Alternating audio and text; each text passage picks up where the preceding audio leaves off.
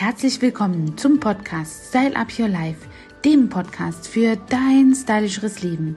Ja, und heute nehme ich mich einem Thema an, was vielleicht den ein oder anderen von euch interessieren könnte, persönlich und selbst oder aber auch ihr kennt jemanden, den dieses Thema interessieren könnte. Mein Thema für heute heißt Nagelbeißer, denn das ist eine besondere Herausforderung für Nageldesigner und auch für den Kunden.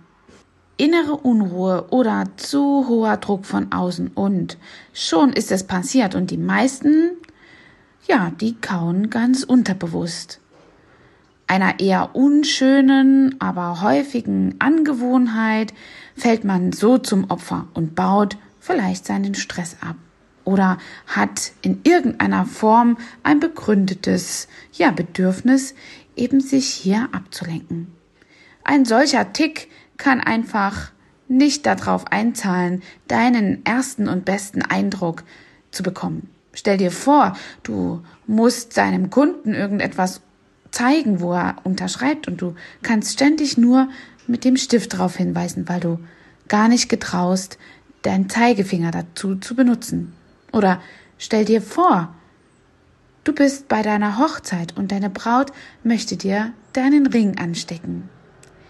Stell dir vor, du bist bei deinem ersten Date und du hast so restlos abgekaute Fingernägel, dass die Nägel und Nagelränder, der Nagelwall schon ganz benetzt ist mit dem ein oder anderen ab- und angetrockneten Blutrückstand.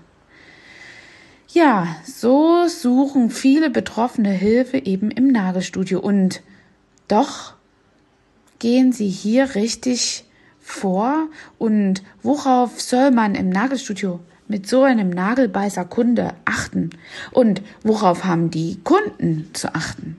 All das möchte ich heute mit dir durchgehen. Ja, wenn man als Nagelbeißer in ein Kosmetikstudio kommt, dann sollte man auf folgende Sachen achten. Nagelbeißer liegen mir im Übrigen sehr am Herzen, denn selbst ich bin eine Knippelkundin, die immer zupft und ständig herumrupft wenn irgendeine Unebenheit dort vorhanden ist. Deswegen ist es mir so wichtig und hat dazu beigetragen, meine Hände in Ordnung zu halten, dass ich immer gemachte Nägel habe. Ja, Nagelbeißer sind sehr wertvolle Kunden für ein Geschäft, für ein Nagelstudio und können zu den treuesten Stammkunden werden. Wichtig ist nur, eine offene Kommunikation zu haben, die Kommunikation auf beiden Seiten auch zu vertragen. Das eine ist, dass man als Kunde eben hier die offene Kommunikation wirklich annehmen sollte und nicht zu viel Wunder erwartet, dass die Nageldesignerin hier so ähm, ja erbringen soll. Und auf der anderen Seite sollte der Fachbetrieb hier wirklich ein klares Wort so nutzen, dass es eben ja wichtig möglich ist, dass der Kunde hier die gewisse Klarheit bekommt über die Vorgehensweise. Ja, denn das ist ganz entscheidend für den Erfolg oder eben den Misserfolg. Wartet man eben oder erwartet man zu viel als Kunde von seiner Nageldesignerin und geht nicht nach den Empfehlungen, die sie hier an den Tag legt, vor und hält sich nicht daran, dann ist schnell ihre teure Arbeit oder teuer bezahlte Arbeit und sehr intensive Herzensarbeit hier ja zur zunichte gemacht. Und deswegen ist es wichtig, dass auf beiden Seiten einfach eine Kommunikation stattfindet und man sich eben auch auf Kundenseite wirklich daran hält. In unserem Studio rufen wir bei solchen Kunden mit abgeknippelten Nägeln einfach ein besonderes Angebot auf. Die werden von uns äh, ungefähr sieben Wochen begleitet und müssen einmal in der Woche wirklich einen Kontrolltermin wahrnehmen, so dass wir garantieren können, dass der Zustand der Nägel sich einfach hier andauernd immer verbessert, ohne dass wieder entstehende Ecken, Liftings oder kleine Knippeleien dafür sorgen, dass auch der gemachte, gegelte Nagel hier abgeknippelt oder sogar abgekaut wird. Es gibt alle Schattierungen von Nagelkauern und darauf sollte man sich als Profi im Nagelstudio ja gefasst machen. Wichtig ist auf jeden Fall als Kunde und als Stylist im allerbesten Fall immer ein Beratungsgespräch zu planen. Und schon oft kann dann an dieser Stelle direkt eine Maniküre vorgenommen werden. Dieses bereitet die Nägel auf die Modellage vor und ein bis zwei Tage später erfolgt dann eine Modellage und eine Rekonstruktion des Nagels. Ja, warum so viel Zeitversatz? Das ist natürlich immer dann die Frage, denn wenn so ein Nagelbeißer denn sehr ja, motiviert ist, etwas zu ändern an seinem Zustand, will er doch meistens so gleich eine, ähm, einen sichtbaren Erfolg haben. Ja, das ist auch möglich, aber dann muss man wirklich damit rechnen, dass es urplötzlich und viel schneller zu einer Nichtanhaftung der gemachten Nägel kommt.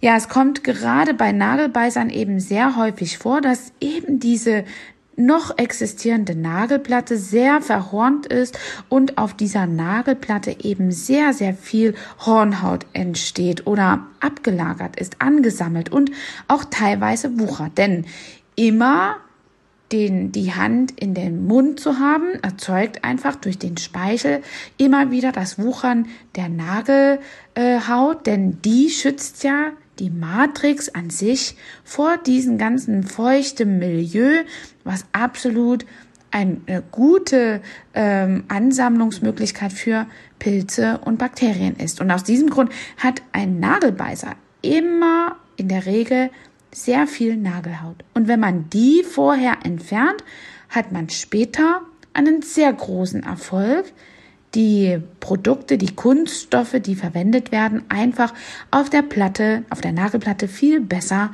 anhaften zu haben. Ja, und wenn eben dieser Nagel bearbeitet wird und die Hornhaut entfernt wird, ist natürlich sehr viel Hornhaut, Nagelhautentferner, Wasser und auch Pflegematerialien im Einsatz. Und wenn man dort eben direkt darauf eine Modellage kreiert, steht das in Kontraindikation mit den Haftungsmodalitäten eines solchen Kunststoffes und im Bereich des Machbaren. Das steht einfach nicht in der Kooperation mit diesen Kunststoffen. Deswegen sollte man ungefähr zwei Tage warten, bis man eine Modellage dann beginnen kann. Und dann hat man eben eine richtig gute, ähm, ja, sichere Anhaftung. Ja, und hat man dann eine ähm, Modellage, sollte man sich wirklich davon freisprechen, zu viel zu erwarten. Die besten Formen dafür sind leicht ovale Nägel, die keine Kanten und Ecken haben, die abgerundet sind und nicht zu lang. Squared Formen oder diese Ballerina Formen haben einfach zu viel Ansätze ähm, in den Sollbruchstellen hier schnell kaputt zu gehen, denn die kurzen abgekauten Nägel bieten keine große Auflagefläche und keine große Möglichkeit, ja, den Belastungen des Alltages standzuhalten. Und aus diesem Grund ist es immer intelligenter, kurz anzufangen, weniger äh, lang zu arbeiten und dann einfach, ja, mit der Zeit die Lorbeeren zu enden, äh, äh, zu ernten und somit eben seinen langen Nagel ähm, ja heranzuzüchten und das bringt auch einen Nagelkauer sehr viel mehr Erfolgsbewusstsein damit umzugehen. Ja und wie schon gesagt, bei uns ist es so, dass wir die Kunden sieben Wochen lang betreuen. Dafür gibt es auch einen gesonderte Preisklasse, also das nicht zu vergleichen mit einem ganz normalen Auffülltermin oder einer ganz normalen Neuanlage, sondern hier gibt's eine, ein Nagelkauerangebot, welches die Betreuung aller äh, Eventualitäten während der nächsten sieben Wochen hier ja mit beinhaltet. Und so ist da also einfach ein sehr großer Erfolg. Ja, mein persönlicher Favorit ist also hier ein klares, ähm, ja, ein klares Acrylgel, dem Polygel äh, vorzuziehen, denn äh, dort ist eben eine stärkere Anhaftung auch bei so einem Mini-Nagelbett ähm, möglich und erzielt einfach eine schöne Nagelmodellage-Möglichkeit, so dass eben meistens dann auch Liftings gut vermieden werden können. Ja, und dann sollte eben auch ins Bewusstsein dieser Nagelkaukunden gerufen werden, ähm, dass durch das ständige Kauen im Vorfeld und durch die ständige Benetzung des Speichels oder Mitspeichels des Nagelwalles und des Nagels an sich der Nagel fürchterlich schnell wächst, also ein Refill-Termin nach diesen sieben Wochen kann durchaus alle 14 Tage durchgeführt werden. Nur so hältst du auch an deinem Ergebnis fest und ist dann also einfach auch natürlich ausreizbar und du kannst es eben auch natürlich ein bisschen ausdehnen. Aber das ist eine Fleißaufgabe und du musst dich als Kunde und auch als Stylist damit beschäftigen, dass du hier einfach einen höheren Fleißfaktor äh, mitbringen musst. Besonders eben an dieser Stelle als Kunde. Ja, und dann kannst du eben auch schon beginnen, dir deinen Fleiß einmal belohnen zu lassen mit einem schönen French, einem tollen Nageldesign oder vielleicht auch mal hier und da ein Steinchen.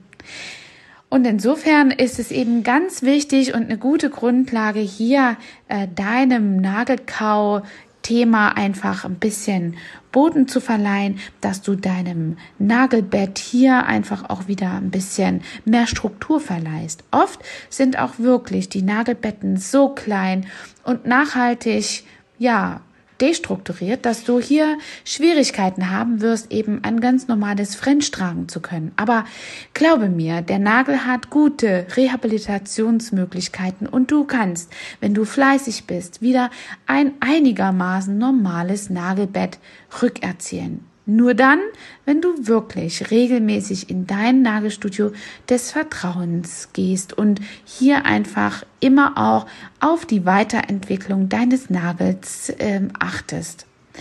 Ja, ich hoffe, das hat dir Mut gemacht, wenn du Nagelkauer bist und hier eben auch einen Profi aufzusuchen. Nagelstudios sind wirklich dahingehend echte Künstler und ja, Werkstätten für deine gesunde Handhygiene. Gerade in diesen Corona-Zeiten wirst du es vielleicht schon das ein oder andere Mal gemerkt haben, wenn du dich äh, desinfizieren musst und mit diesen ganzen scharfen Produkten hantierst, dass die aufgerissenen Stellen und ruptierten Nagelbetten einfach höllisch brennen und du wirklich Blut und Wasser schwitzt, im wahrsten Sinne des Wortes.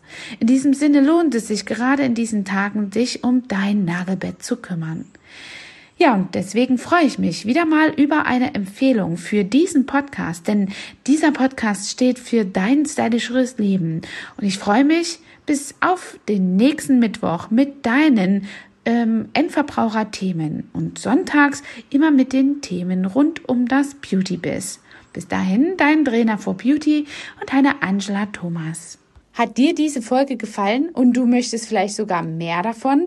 Dann abonniere den Podcast Style Up Your Life, damit du keine Folge mehr verpasst, um dein stylisches Leben noch stylischer zu machen.